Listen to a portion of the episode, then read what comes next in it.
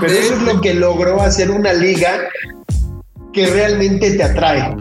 Que yo es mi bronca, si volvemos a la Liga Mexicana de Fútbol, digo, ay, hay partidos que digo, por Dios, alejan al público. En lugar de que, que, llamen, lo alejan. Aquí ellos lo que buscaron era show, un espectáculo, y son los maestros para hacer eso. y Definitivamente. perdón, que, perdón que interrumpa, Paquito. En el fútbol americano está bien marcado, James Chava, que sea la jornada 1, sea la, uh, la fecha 10, 12, el último lugar eh, le puede ganar al primer lugar sin ningún problema, siendo un partido atractivo visualmente. Exacto. Mm. Entonces, pues se, llegan a números impresionantes. Y, eso es lo que da, digo que a mí, yo creo que ese es el, como que la, la bueno, la era que yo me, a mí me tocó ver, ¿no? Que yo, eh, eh, que es la de Green Bay, la de los Broncos de Denver, eh, y, que yo creo que, que no sé, y, ahí les pido, eh, ¿qué serían los, los Steelers? ¿No? Este, ¿quién más? Eh, es que complementándote, James, ya, sé, ya te agarré la línea, ya, te agarré la línea y ya te agarré la época. Este, digo, eh, va de la mano de lo que comenta Paco, son los dos, del 2010 al 2020. Eh, durante estos años, el equipo, o estas dos décadas, el equipo más dominante ha, sido los Patriotas, pero sí hay una mezcolanza de varios contendientes que ganaron durante estos 20 años, por lo menos un Super Bowl. Está eh, Baltimore, está Filadelfia, eh, Kansas City, eh, Nueva Orleans, Nueva Orleans, Tampa. Eh, Baltimore. Eh, ajá, Baltimore, los perros de Baltimore. Entonces, como que ya, pero esto, ¿a qué voy? A que, repito, si hay un predominante que, que, es Nueva Inglaterra, pero como dice Paco, como de los 95 en adelante ya está más parejo, pues ya en los 2000 es que es cuando se ve esa, esa equiparación, este, hay varios contendientes o varios ganadores de Super Bowl diferentes. Aquí, aquí creo que lo que acabas de decir es hay ya muchos equipos que están llegando al Super Bowl, son campeones. ¿Quién domina? Dominan los Patriotas, porque llegan a 10 Super Bowls. Ok. ¿Por qué lo hacen? Por lo que les comentaba hace rato. Tom Brady es un genio. No soy, no soy fan de él, más era el contrario de los delfines de Miami, pero el cuate se bajó el precio, se bajó el precio y dijo, a ver, yo no necesito ganar este billete. Claro, lo ganaba por otro lado, comerciales, ciertas marcas le pagaban millones y millones, pero él en su sueldo como jugador de fútbol americano tuvo un promedio de 16 millones de dólares por año. Si lo comparamos con lo que hoy gana Patrick Mahomes, y si tú dices, bueno, Patrick Mahomes es el nuevo ídolo de la NFL, ok, pero Tom Brady ganó siete Super Bowls. Ah, bueno, a ver, los dos equipos con más Super Bowls ganados de la historia son los, los Steelers de Pittsburgh y los Patriotas de Nueva Inglaterra, cada uno con seis campeonatos de Super Bowl. Y eso es un logro altísimo. Tremendo. Tom Brady, Tom Brady tiene siete campeonatos de Super Bowl. Dices, ¿cómo, ¿cómo le haces? O sea, él solito tiene más que los dos equipos más ganadores de la historia. ¿Por qué? Porque él con los Patriotas ganó y ganó con Tampa Bay. Entonces se vuelve algo único, ¿no? Esa es la grandeza de Tom Brady. esa es la grandeza, esa es la grandeza. Entonces, si tú ya te vas a, a, ver juego por juego de Super Bowl, ya te vas a encontrar equipos distintos siempre. Ya no van a ser como los años 70, Pittsburgh y este Pittsburgh Y, Dallas. En los años 80, eh, San Francisco, ¿no? En los años 90, los Vaqueros y San Francisco. Aquí se acabó. Empiezan a ver equipos y equipos y equipos que llegaban. Carolina, que no queda campeón, pero llega al Super Bowl. Este, los bengalíes que acaban de llegar el año pasado. Eh, equipos así que, antes no esperabas y obviamente a las ciudades eso les atrae muchísimo. Oye, por, cierto, y ese es un punto para, para ya entrar al tema del Super Bowl. Explicábamos antes de entrar al aire esta división que yo, yo la verdad pensaba que era la división este-oeste que se utilicen muchos de los juegos como en el básquetbol eh, de, la NBA. En, el en la NBA, eh, todos los equipos que están en la parte oeste de los Estados Unidos, el país se divide eh, a la mitad. Todos los equipos de la parte oeste pelean para llegar a la final y todos los de la parte este también.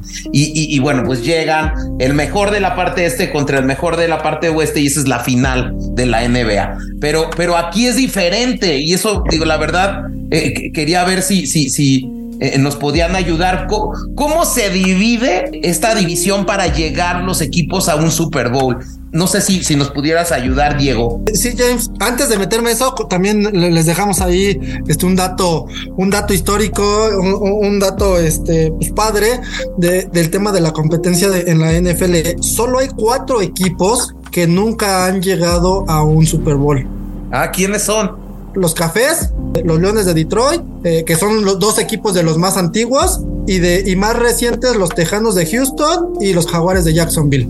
Pero vaya, o sea, o sea, ese dato es para, repito, para que vean eh, que hoy en día la competencia que se tiene entre 32 equipos, o sea, está cañón. Entonces son 32 equipos y cómo se divide. Ok, están prácticamente divididos eh, en dos conferencias Ah, eh, que es la, que es la nacional y la americana.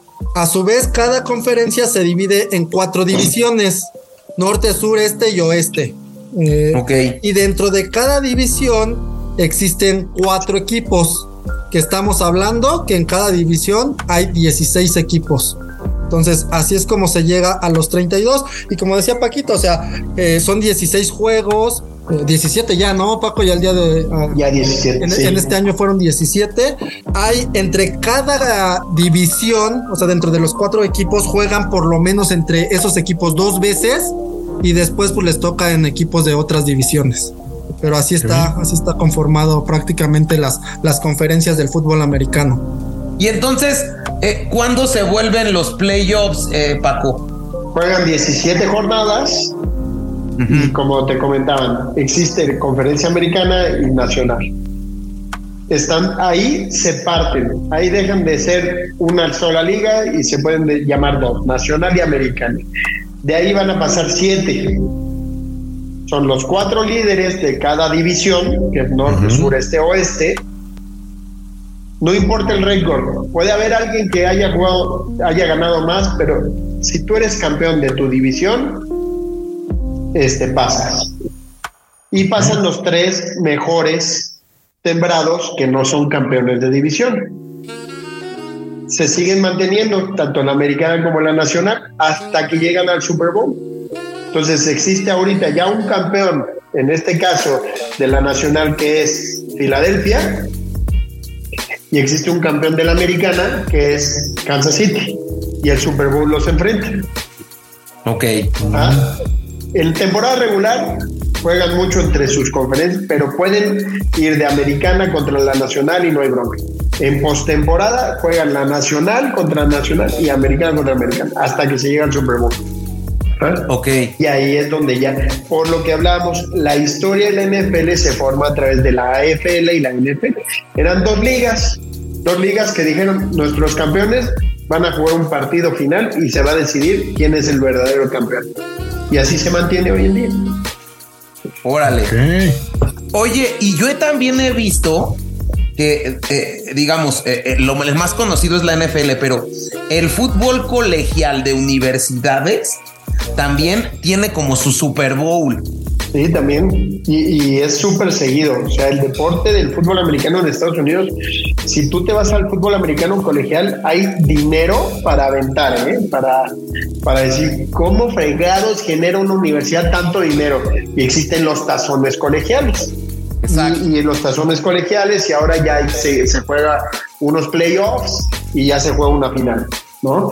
Muchos años se jugaban tazones por separado y podían haber hasta dos o tres campeones decididos por eh, la Associated Press y por un tazón de colegial.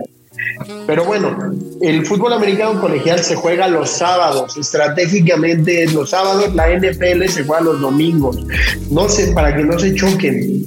¿Por qué? Porque generan tanto impacto, tanto dinero, generan tanta eh, atención del público que no se quieren comer el uno al otro. Es más, los estadios más grandes de, Estados Unidos no son del NFL, no son de, béisbol, no son de, son del fútbol americano colegial. Existen cuatro o cinco equipos que todavía tienen arriba, estadios arriba de 100 mil personas. Órale. Ah, y, y, tú ves la foto y todos los partidos está lleno. O sea, el equipo de Penn State o de Michigan o de Ohio State son equipos, no les cabe una persona por fin de semana que juegan. Entonces ahí... Lo que me atrevería a decir ahí un poquito más, Paco, es, eh, James, eh, Chava, es que el arraigo al fútbol americano universitario toda, como yo como universitario, todavía es mayor en Estados Unidos como estudiantes hacia el fútbol americano de la NFL. Porque justo quiero ya aterrizar un poco al tema de México, Paco, ¿no? Me comentabas y yo la verdad no lo sabía, hay mexicanos que han jugado y ganado Super Bowl. ¿No? Sí, Raúl Alegre con los, con los gigantes. Esto Diego nos, nos, comentaba hace rato, ¿no? Eh, dos Super Bowls ganados. Estamos hablando de, un jugador que va a la historia y que además es narrador o era narrador hasta el año pasado de ESPN y alguien que se metió de fondo a estudiar el fútbol americano y entender jugada, a, a, a, poder tener lectura del juego, que es algo muy importante. Él no se quedó con el voy a patear. Tenemos personas muy importantes. Tenemos dos jugadores ahorita que están eh, en los vaqueros, uno en los vaqueros y otro en los, en los 49ers están, están en, la escuadra de, pruebas, no están en el equipo, en el roster de los 56, pero ya están entrenando ahí, ya son, ya están pagados por, por parte de, los equipos y eso es buenísimo, ¿no? Los dos son egresados del TEC de Monterrey, de los borregos del TEC de Monterrey. Ok. Oye, y justo ese es un punto, porque creo que, y, yo sí tuve alguna vez eh, de chavo la oportunidad de poder estar en un Águilas Blancas, porque hay un arraigo cultural del fútbol americano eh, eh, en, México. Y, hay equipos icónicos como son las Águilas Blancas y, los Pumas de Universidad o incluso eh, yo lo que, lo que veía es hay una quema, incluso hay, hay, hay, hay, hay eventos previos a este partido, ya hoy en día ha tenido un tema, pues también creo que había alguien que eran los aztecas de la UTLA, los frailes del Tepeyac, ¿no? Y, incluso este, eh, que hoy en día a mí me decían que, que, en México está pasando, pues esta eh, realmente especialización del fútbol americano la tienen los borregos del TEC, ¿no? O sea, los grandes son los borregos. Y después de ellos, ¿qué sería la UNAM? Sí, mira, históricamente hablaríamos del poli y de la UNAM, los grandes últimamente, a partir de los años 90 para acá, eh, tenemos que decir Borregos Monterrey. Monterrey.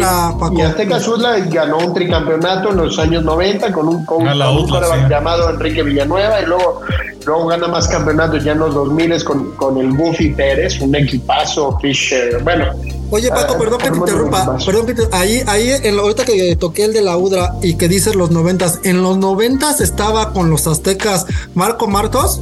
Marco Martos, estaba Marco él, Martos. Él también era receptor, James, este chava, y también llegó a la NFL. Él es el primero que llega a la NFL. Él es el primero. Él se va primero a jugar, termina en México y se va a jugar a España, porque eh, se formó la NFL Europa ah, sí. Existía, un equipo. no sabía tantas de esas cosas. Existía un equipo en Berlín, existía un equipo en Ámsterdam, otro en Barcelona. Eh, bueno, el Ryan también, o sea, era, una buena. Y no pegó, supongo yo, porque nunca lo pegó, he escuchado. Pegó y terminó esto. no tengo el dato exacto, pero truena. Pero sí duró bastantes años, ¿eh? O sea, fue una buena liga no al nivel que se espera, que se esperaba, perdón. Y este y, ahí se va a jugar Marco Martos con los Dragones de Barcelona. Y, y, cuando todavía en México no se no habían, es más, la NFL no salía de Estados Unidos. Y el primer juego que manda fuera de los Estados Unidos es un juego de pretemporada, de práctica. Eh, fue petroleros de Houston, que ya no existen. Ya no existen.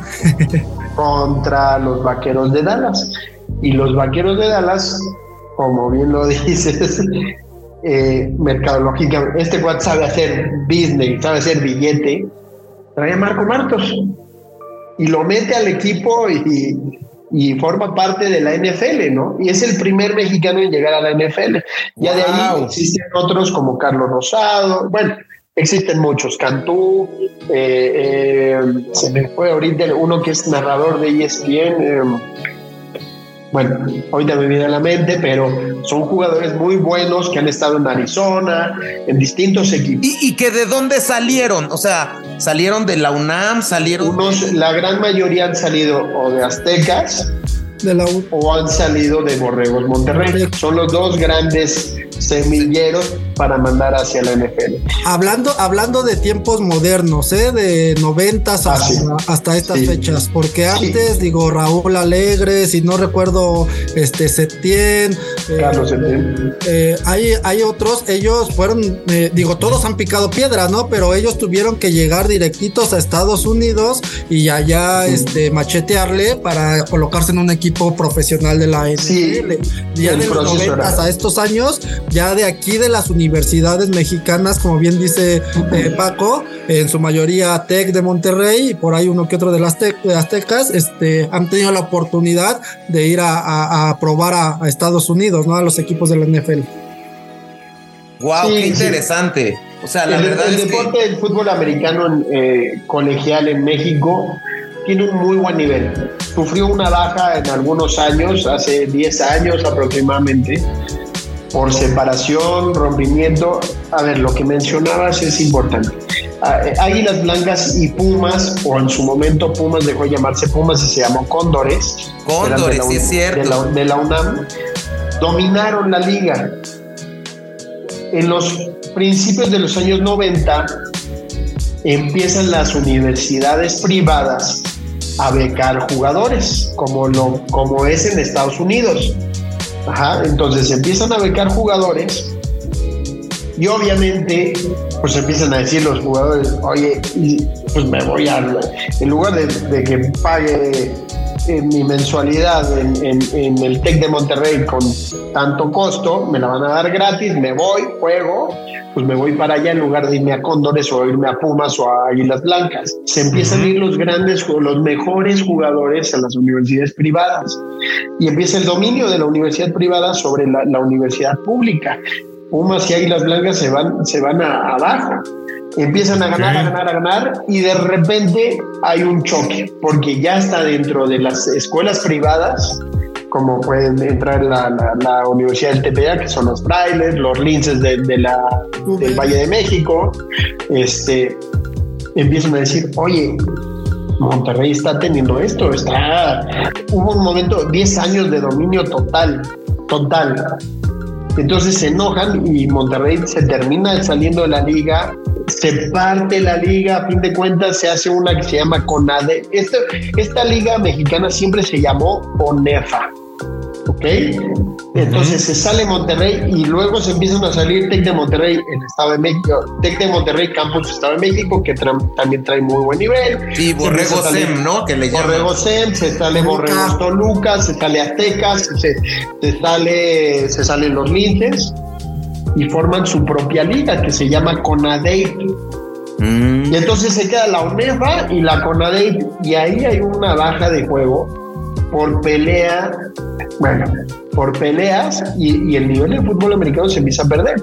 Tanto que se, en varias escuelas se empiezan a quitar los programas de fútbol americano hacia sus estudiantes. Uh -huh. eso, eso es algo grandísimo. Eh, existe un caso de la, de la UDLA que en, algún momento entró una rectora y dijo, el fútbol americano se acaba. Y afortunadamente entraron, eso es algo súper inteligente. A ver, no hay recursos para mantener el equipo de fútbol americano. Pues ok, es caro, porque son muchos jugadores, muchos entrenadores, la utilería, los cascos, todo eso cuesta. Tienes una escuela de negocios ¿Estás de acuerdo? Tienes alumnos que están estudiando una administración financiera, administración empresarial, otros que hacen publicidad, a ver, vamos a generar en casos de la vida real, no solamente en temas teóricos, vamos a generar el ingreso del dinero para, para, para que el equipo pueda subsistir. Y así se logró, ¿eh? Órale. Los aztecas le batalló muchos años porque se fue para abajo, pero volvió a retomar un buen nivel. Entonces, en este tema, James, como te dice Paco, o sea, esa, esa segunda conferencia o segunda liga, de, digo, me va a corregir Paco y, este, pero no, no, estoy exagerando. De 10 equipos, 7, eh, 8 eran Tex. Tex Monterrey. Los otros eran tres y, tres o dos, y de eso sí estoy segurísimo. Uno de esos era en su momento el Azteca, este, los Aztecas de la UDRA, y era la única universidad que le podía competir a todos los Tex, que incluso le llegó a ganar alguna final al Tec Campus Monterrey. Es correcto. Bueno, imagínate el poder del Tec. También Borregos le llegó a ganar dos campeonatos. Pero fue un dominio altísimo de, de Monterrey. Ok. ¿Y, por qué si dominio de Monterrey? A ver, ¿y por qué los jugadores que ahorita están en la NFL son de Monterrey? Si tú analizas, ellos traen mayor peso, mayor altura, se comparan realmente con lo que es un jugador del fútbol americano colegial de Estados Unidos. Sí. O sea, tienen, eh, si, si te vas y le, y, le sacas a un jugador de, de Borrego Sem, de Aztecas, de la UDLA, y, y, tienes una diferencia de 15 centímetros de altura, pues ya lo estás matando desde ahí, ¿no? En Monterrey, pues existe una genética de mayor altura, mayor peso, ¿por qué? Por la alimentación, por todo lo que existe, todo lo, el arraigo cultural, social. exactamente. Pues todo eso afecta. Y si me dices, ¿por qué están los de Monterrey ahorita? Por eso, porque pesan tanto y, tienen una fuerza impresionante, cosa que no lo logra sacar de un promedio de un mexicano que, que, se encuentra, eh, hablemos de la Ciudad de México, en Guadalajara o en otro lado, no digamos del sur del país, del sureste, porque todavía se, se estima que es menor la altura, ¿no? No, no vamos muy lejos, este chava James. El, el TEC de Monterrey hoy en día es la única universidad a nivel deportivo eh, en todos los deportes, llamémoslos así, universitarios que tienen proyección o hacia Estados Unidos. Es la única universidad, y me duele decirlo, digo, yo soy de, la UNAM, pero me duele decirlo, es la única universidad que ha entendido cómo tiene que desarrollar a esos atletas que puedan competir más allá de México. es verdad. Y vamos, yo creo que a tener, porque ese, ese es todo un tema y lo habíamos visto, también te acuerdas, Diego, con el pájaro, eh, contigo, con, eh, eh, el tema de que la universidad debe tener infraestructura, esa, esa necesidad de que tengas los espacios que te permitan practicar ese deporte, o sea, y que creo que hoy en día pues carecemos mucho en las universidades de eso. Yo, estudié en, el, TEC de Monterrey y si tú te vas a las instalaciones deportivas, dices, estoy en un primer mundo. Estoy en un primer mundo. El campo de fútbol americano tenía el pasto sintético de la última generación como en Estados Unidos.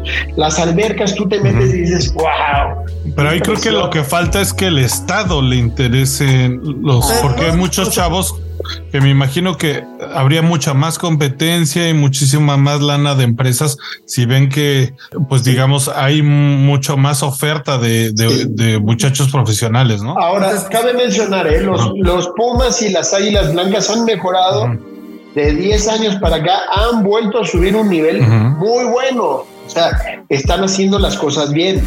Es más, hace poco fueron campeones este, ya están de nuevo, están batallando. Y, el desarrollo de las fuerzas básicas, yo tengo amigos que tienen a sus hijos en, en, pumitas y en, y en, y lo hacen muy bien. O sea, han hecho un tema como social, ¿no, Diego? No sé si tú.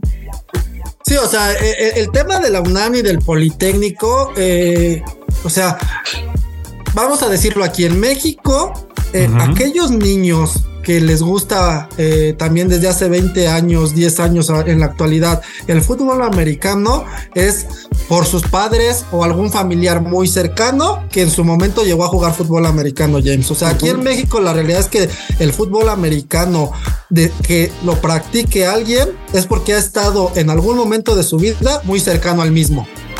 Es correcto. Es, muy raro que alguien de afuera, que alguien diga, ay, me gusta el fútbol americano, voy a entrenar. O sea, es, muy, muy, muy raro.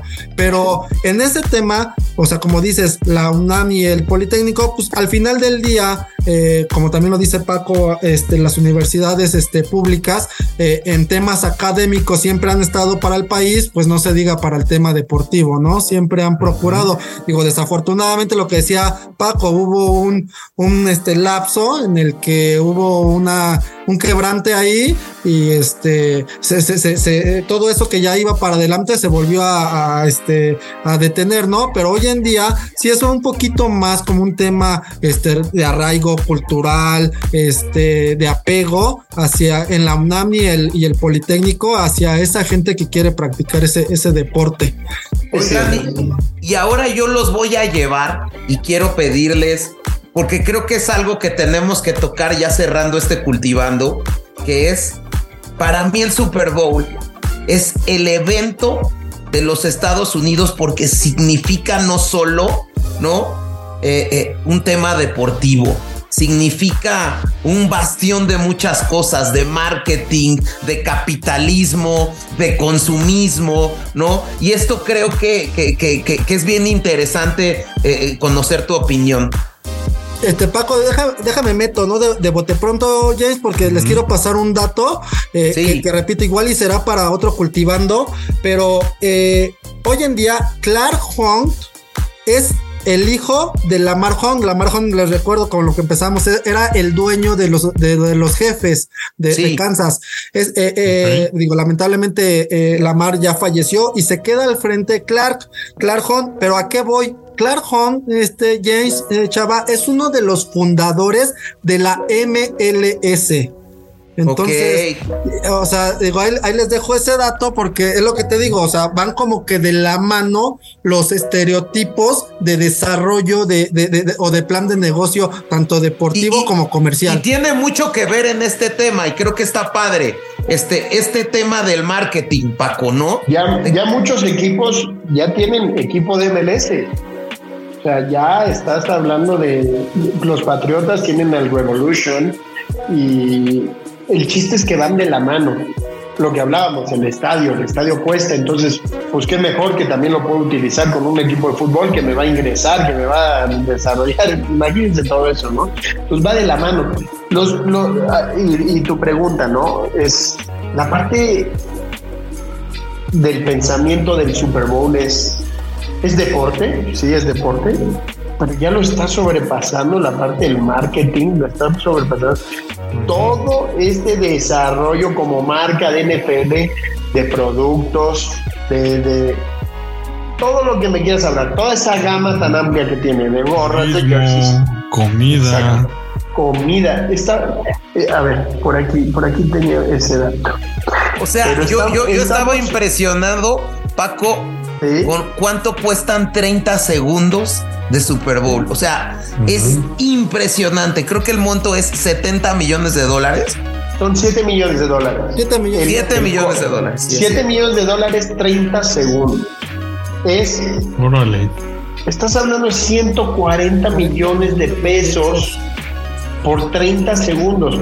Entonces, volvemos al tema de marca.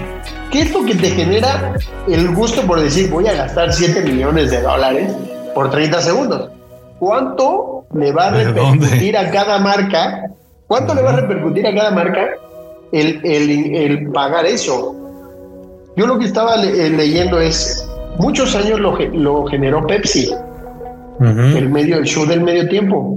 Ahora lo va a hacer Apple. Ahora lo va a hacer Apple. ¿A partir de este año o ya tiene rato? A partir de este año. Órale. Imagínate, o sea.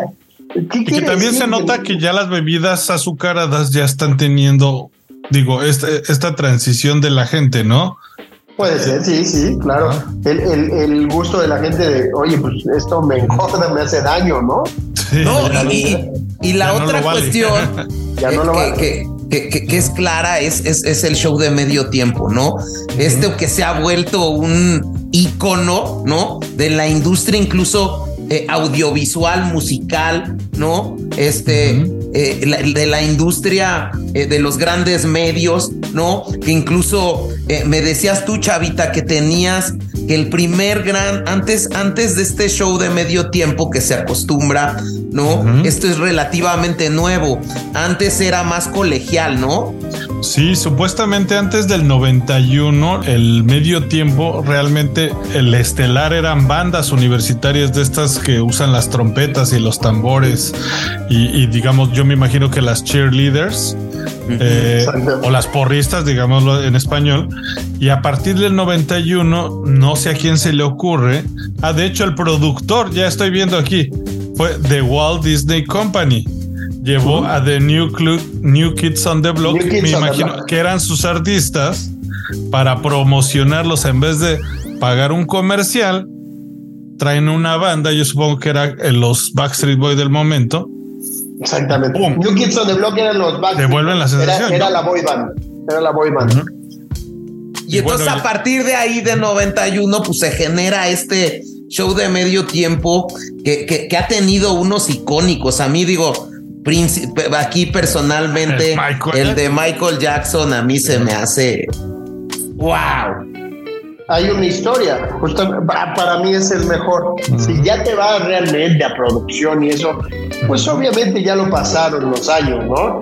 Pero como show fue lo máximo cómo de repente aparecía arriba del marcador, que no era él, y de repente desaparece con una bomba y aparece en el centro del campo.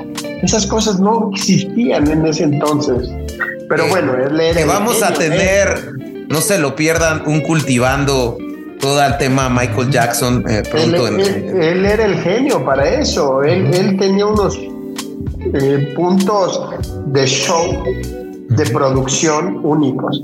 Probablemente el, primer show ha de haber sido como publicidad a una banda y yo me imagino que después de que Michael Jackson hizo un show tan grande, los grandes artistas del momento quieren ir, ya no es como... No, justo el dato, no sé si... Sí, y justo el dato, no sé si, si, si, si, si lo sabían y seguramente sí, pero que el artista del, del medio tiempo no cobra salario. No, cobra, ahí está no cobran. Pero también hay datos, no, no, no sé, pero cuánto logran vender al día siguiente de haber aparecido en, en el show del medio tiempo. ¿Qué, qué, que es un todo, muchachos. Ha, cambiado un poquito, digo, es eh, tema, sí, año con año, eh, alguien, alguien este, bastante inteligente se dio cuenta que al final también el show de medio tiempo era un negocio. Este, y año con año han ido mejorando, pero también año con año ha tenido ciertas eh, temas atrás de, de, cortina, ¿no? Hoy, hoy en día es verdad que en los últimos cinco años ha habido artistas que han dejado de, ir también, que han sido la primera opción y han dicho yo no voy porque la NFL o alguien, este, algún directivo, algún dueño dice pues este no porque da un tema este, racial, da un tema de igualdad de géneros, cosas así. Entonces ya, ya es otro tema, ¿no? Que justo, que justo creo que, que, que, hay, hay un especial eh, de Netflix, no sé, del tema del, show de medio tiempo de J. Lo, ¿no? Y justo toca ese tema que dices, Diego, porque habla de que eh, en su momento eh, J. Lo quería meter a alguien en cárceles como para hacer referencia al tema de la migración y de todas las políticas migratorias de Trump. Y entonces todo ese tema, digo Paco, no sé. Ese show, ese show es el más visto de todos los del medio tiempo, el de J. Lo con Shakira. Sí. Órale. Ah, eso, fíjense, la importancia, ya te vas a partes políticas, sociales y todo eso traía un tema, un discurso muy fuerte. Se hizo en Florida ese Super Bowl. Entonces, ¿quiénes lo van a seguir? Los latinos, ¿no? ¿A quiénes llevas? A dos potencias. Una potencia en Estados Unidos, pero que se considera latina, y a una que está por todo el mundo y dice, yo soy colombiana. Bueno, colombiana y latinoamericana. Entonces, el poder de ese discurso es inigualable. Y es el más visto de la historia de todos los shows del médico. Oigan, y, a ver, una pregunta, el show que menos les ha gustado y que, que, que realmente han dicho, hijo, esperaba más de este show. No sé si quieren hablar ustedes. Es que, pues sí, como, a ver, es como, como cuestión de gustos, como, como cuestión de, de, apego hacia esos grupos. O sea, eh, algo que me queda claro es que eh, un ejemplo, o sea, ha estado Madonna, ha, estado YouTube, este, los, Rolling, este, Michael Jackson. Para mí, esos cuatro eh, cantantes, grupos, bandas, este, eh, a mí me, apasionan, me gustan, pero año con año, esos, eso, como decía Paco, esos, esos eventos de medio tiempo han sido más espectaculares. Entonces, hoy en día creo que la gente lo que espera es un espectáculo de luces, este, de todo ese tema. Y si a mí me preguntan, a ver, yo creo, considerando eso, que yo esperaba un poquito más el de, el de Coldplay. Este, a mí me gustó, me gustan las canciones, me gusta la banda como tal, pero en el tema así como que audiovisual o visual me dejó medio, medio corto. Otro criticado fue el de The Weeknd, ¿no? A mí creo que es el que. Yo iba a decir ese. Bueno, pero le, tocó, una etapa, durísima porque le toca el Super Bowl en pandemia, ¿no?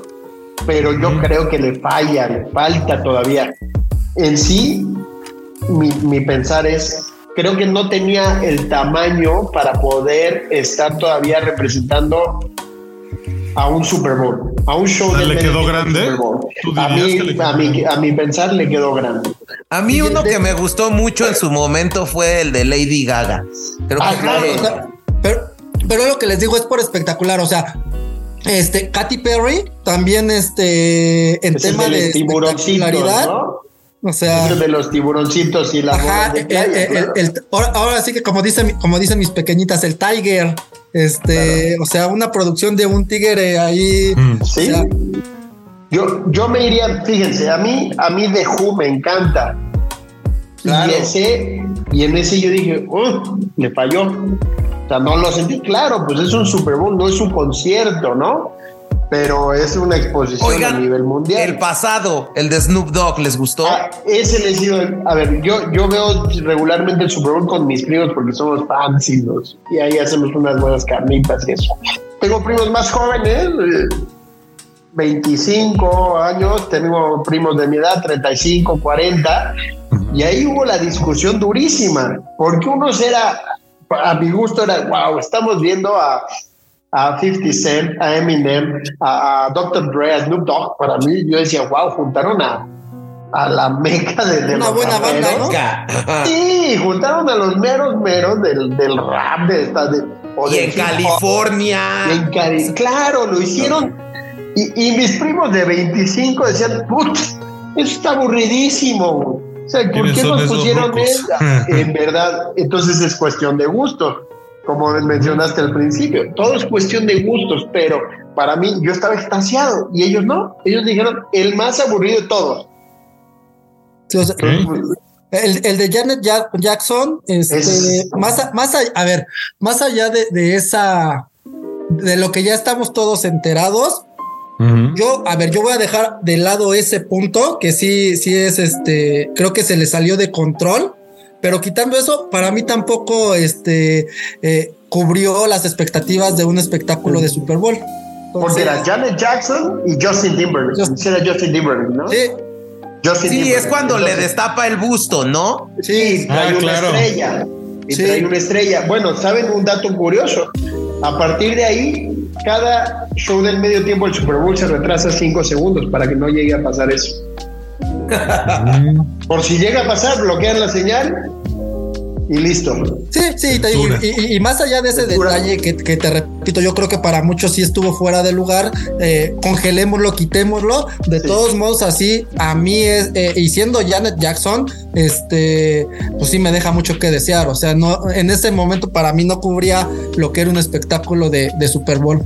Es cierto. Yo saben eh, de los que más me han gustado y fue por show el de los Black Eyed Peas. Wow, sí, claro. Sí, a mí se me hizo un gran, gran show. cuando no soy tan fan de su música y eso, pero yo dije, wow, estos cuates la rompieron. En el ratito que estuvieron ahí, supieron cómo hacerlo. Es, que hace, un rato acabas de dar un dato o, unas palabras muy importantes, Paco. Creo que de repente eh, la gente perdemos eso. Si, si, si en el medio tiempo es un show, es un espectáculo o es un concierto. Sí. Sí, sí, sí, Yo creo, yo creo que es un show, porque un concierto no lo vas a disfrutar en tan poco tiempo. Correcto. Por eso, por eso menciono el de The Who. Ah, si voy al concierto de The Who, claro que me la voy a pasar bien y lo voy a cantar, pero ahí le faltaba más, le faltaba movimiento, a lo mejor ya están más grandes. Ok, no hay bronca, pero, pero les faltó el, el animar a toda la gente que está por ahí. Oigan, yo no sabía y estaba buscando que el trofeo que se llama Vince Lombardi, ¿no? Sí. E, es un Tiffany. Sí, es un Tiffany. O sea, el trofeo es Tiffany. Sí, el trofeo, el trofeo de la, de, el que se da en el Super Bowl es Tiffany. Sí. Sí, sí. Órale. Y no es de los trofeos más caros, ¿eh? Hay trofeos mucho más caros. O sea, chistoso, que chistoso que los dos. No sé si pudieras buscar el precio por cada trofeo. 25 mil dólares, Paco. Pero, imagínate, 25 mil, pues no es mucho. No es nada, ajá. No es nada. Bueno. los anillos valen. bueno, bueno. digo, dile a O sea, se les da. ¿cuánto, ¿Cuánto gana un cuate del que gana el Super Bowl? ¿Qué ganan? ¿Qué gana el equipo? tienen bonos, tienen bonos. Sí, sí los llego a tener por aquí. ¿eh? Aguántame tantito, no sé si... A lo mejor estoy mal, pero según yo, este, son 150 mil dólares por jugador, este, Paco, lo que, lo que gana. Ok ok, ok. Sí, pues. Ay, me acuerdo que en algún lado yo lo tenía apuntado. Entonces, pero, regresando al tema del trofeo, James, los anillos que dan valen 5 mil dólares en promedio, ¿no? Y, Son unos anillotes, ¿no? Sí, sí, sí. Y, reparten 150 eh, anillos. Este son los que, los que cada equipo se lleva. Entonces ahí, ahí, sí es el barote, ¿no? Este, pero bueno, pues también para, para el NFL al final del día no es nada. bueno, y, estoy leyendo aquí que, que, el trofeo cuesta 50 mil dólares, ah, pero estiman porque nunca se ha subastado, que si se subasta podría quintuplicar o venderse 10 veces más de lo que cuesta. O sea, yo también ya encontré el dato. Cada jugador ganador se llevará 157 mil dólares y el cada jugador perdedor 82 mil dólares. ¿Mm? O sea, si pierdes te llevas un millón, un millón y medio de pesos. por perder. Pues bien. Antes los estadios los, los decidían los, los dueños de la liga, ahora hay un comité que va decidiendo y obviamente influye mucho este si vas a hacer un nuevo estadio dice oye yo quiero hacer un nuevo estadio en tal lado y se va dando antes los Super Bowls eran en Los Ángeles Florida y, Nueva Orleans. Ahí se repartían casi todos los Super Bowls. Y de repente empezaron a ampliarse. Empezaron a decir, oye, pues si yo voy a hacer un, un estadio de mil millones de dólares, dame un Super Bowl, ¿no? Para poder recuperar, para poder recuperar algo de la inversión. E, es un ticket que aproximadamente cuánto cuesta. Estaban eh, en valor oficial desde 3.700 dólares y de ahí se va hasta arriba, que eran creo que 27 mil dólares el más caro, pero ya la reventa ya no la, ya no la mencionas, pues ya se, llega al millón de pesos. Ahora, ojo James, eh, con lo que menciona Paco, la designación del estadio ya está designada ah, desde que antes que comience la temporada, ¿eh? Sí, sí, mm. sí. ahorita ya está decidido hasta el Super Bowl eh, 59. ¿En cuál vamos? ¿Este cuál es? Este es el 57. Y, y de, hecho, dos años en adelante. este, Tampa Bay, no sé si es el único o han sido dos, Paco, pero según yo recuerdo es el único equipo que se ha coronado en su estadio. En su estadio, en su estadio. Sí, en algún momento los, los 49ers, eh, bueno, esta historia duró hasta el año pasado, no, no había equipo que se pudieran coronar en su propio estadio. Lo más cercano que se llegó a eso fueron los 49ers quedando campeones en el estadio eh, de la Universidad de Stanford. O sea, les quedaba cerca, pero no era su estadio. Entonces ese, dato queda ahí hasta que el año pasado lo lograron. Y, no, hace dos. Pero a lo que voy es eso, James, este Chava, Tampa Bay, o sea, una eh, antes de que comience la temporada. No, pero no fue Tampa Bay, ¿eh? fueron los Rams, ¿no? No, Tampa se coronó en su campo.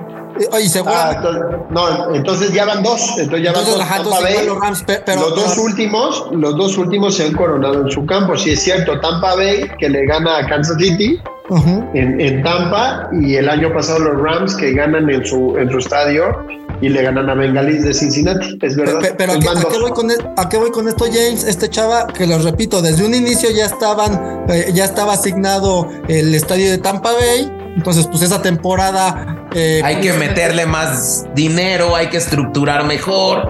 Sí, sí, ah, eso, eso suena lógico.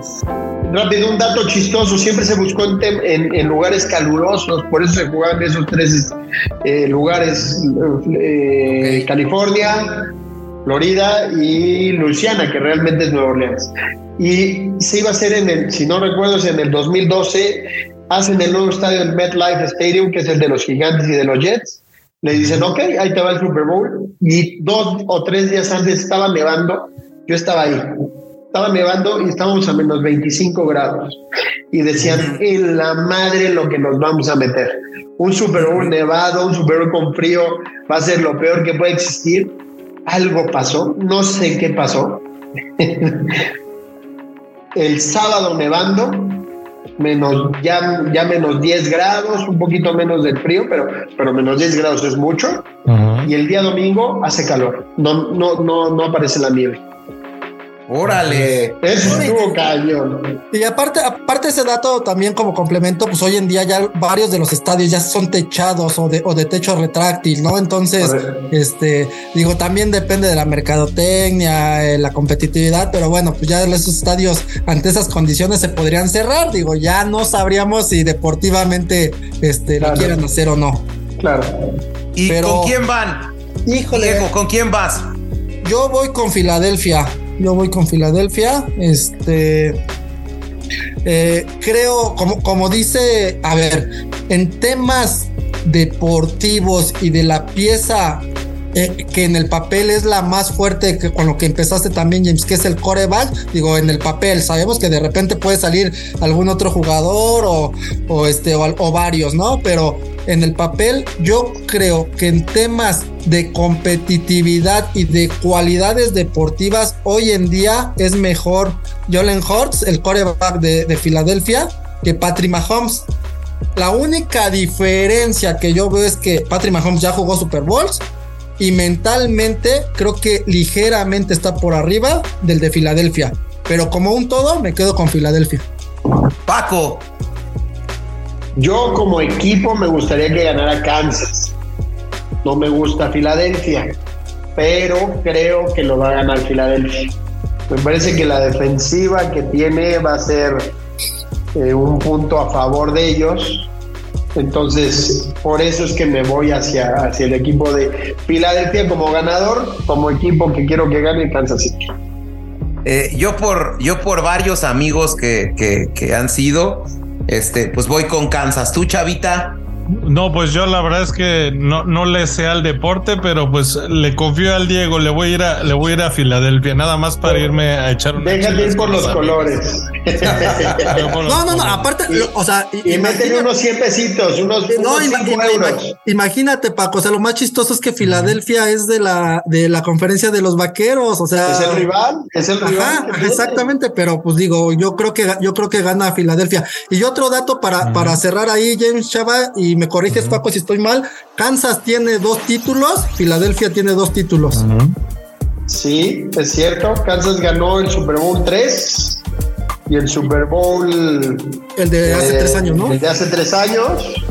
Y Filadelfia ganó hace cinco años con una jugada padrísima de Nick Foles. Es correcto. Y, hace. más, viejo. Sí, a ver si quieres, ahorita te lo doy rápido. En el 2000, 2018 fue ese. Y en el. Pero bueno, sí tienen dos y dos. Otro dato es que el coach de, Kansas City, el head coach, ha sido coach en los dos equipos. Entonces, eso, eso es algo padre. Otro dato chistoso, es la primera vez que se enfrentan dos hermanos, uno en cada equipo. Los hermanos Kelsey. Y la historia es padre porque Kelsey, el que es liniero ofensivo de Filadelfia, es mayor que, Kelsey, el ala, el, ala cerrada de Kansas City.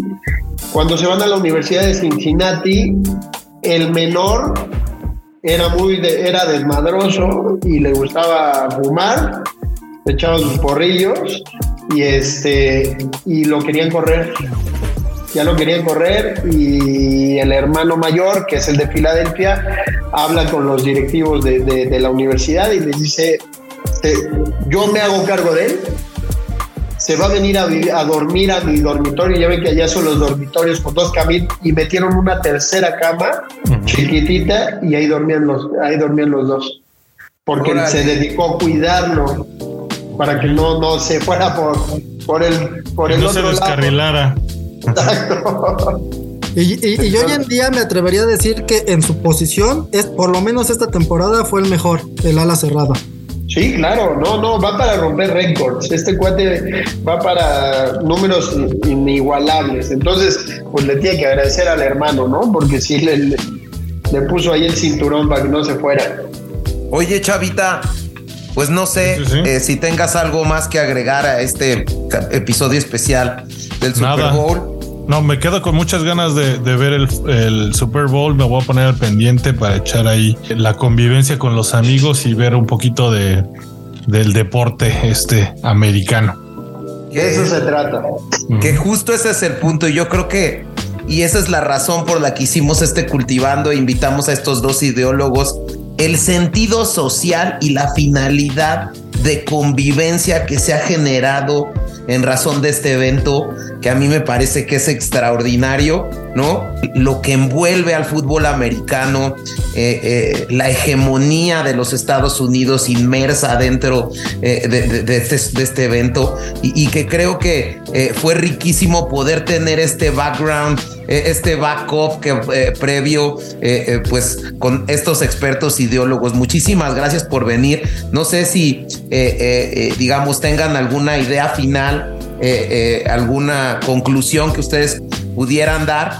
Y aunado a esto, que eh, estamos en, en, este año apoyando al podcasting y entonces queremos que nos recomienden cada uno un podcast, ¿no?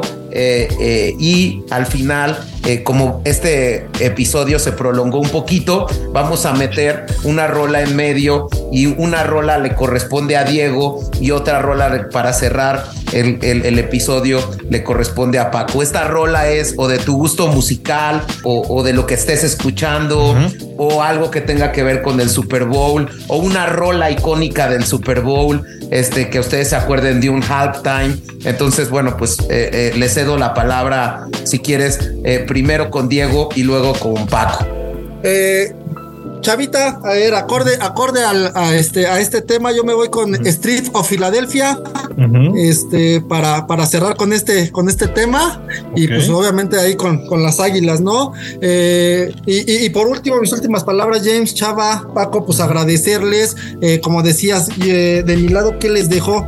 Paco decía algo bien importante eh, para todos aquellos que, que, entiendan lo que es el fútbol americano y para todos aquellos que no, este es un buen momento para pasarlo este, con, en familia, con tus seres queridos, este, una convivencia rica y, de un buen momento, más allá de todo lo que representa este, este juego, ¿no? Entonces yo me quedo con, con Street of Philadelphia. Ok, perfecto. Venga, Paco. Me voy a ir a lo que me nace. ¿No? Y es este. Es. Eh, ah, es por simple recuerdo la primera vez que yo quedé campeón en el fútbol americano en, infantiles y es la de We Are the Champion. Ok. Champions, entonces esa canción es algo que me recuerda y viene a dos con el Super Bowl, ¿no? Claro. Porque me acuerdo que quedo campeón, estaba la canción y empiezo a llorar Y mi papá me dice, no llores. Y yo, cállate, yo soy campeón, tú no. Pero pues, ya eh, con el tiempo digo, no, pues qué mala onda con mi papá, ¿no? Pero. con, el, con el tiempo, Paco, y con la chancla vengadora, ¿no? Ya llegando Exacto, a la claro, claro, claro. Oye, Paco, ¿y tendrás un podcast? Sí, mira, yo, yo, yo, eh, el de fútbol picante, lo escucho a diario, me encanta. A lo mejor es de alguien muy famoso y podrán decir es que viene de ESPN, pero lo escucho diario, me gusta, me divierto. Este, entonces ese, ese, es el que pongo. No, pues perfecto. Lo que te guste es lo que vale la pena, ¿no? Para nuestros escuchas. Sí, sí, sí. Pues muchas gracias a estos ideólogos del cultivando. Gracias, Paco. Gracias, Diego. Un abrazo a todos. con las rolas. Hasta luego. Muchas gracias.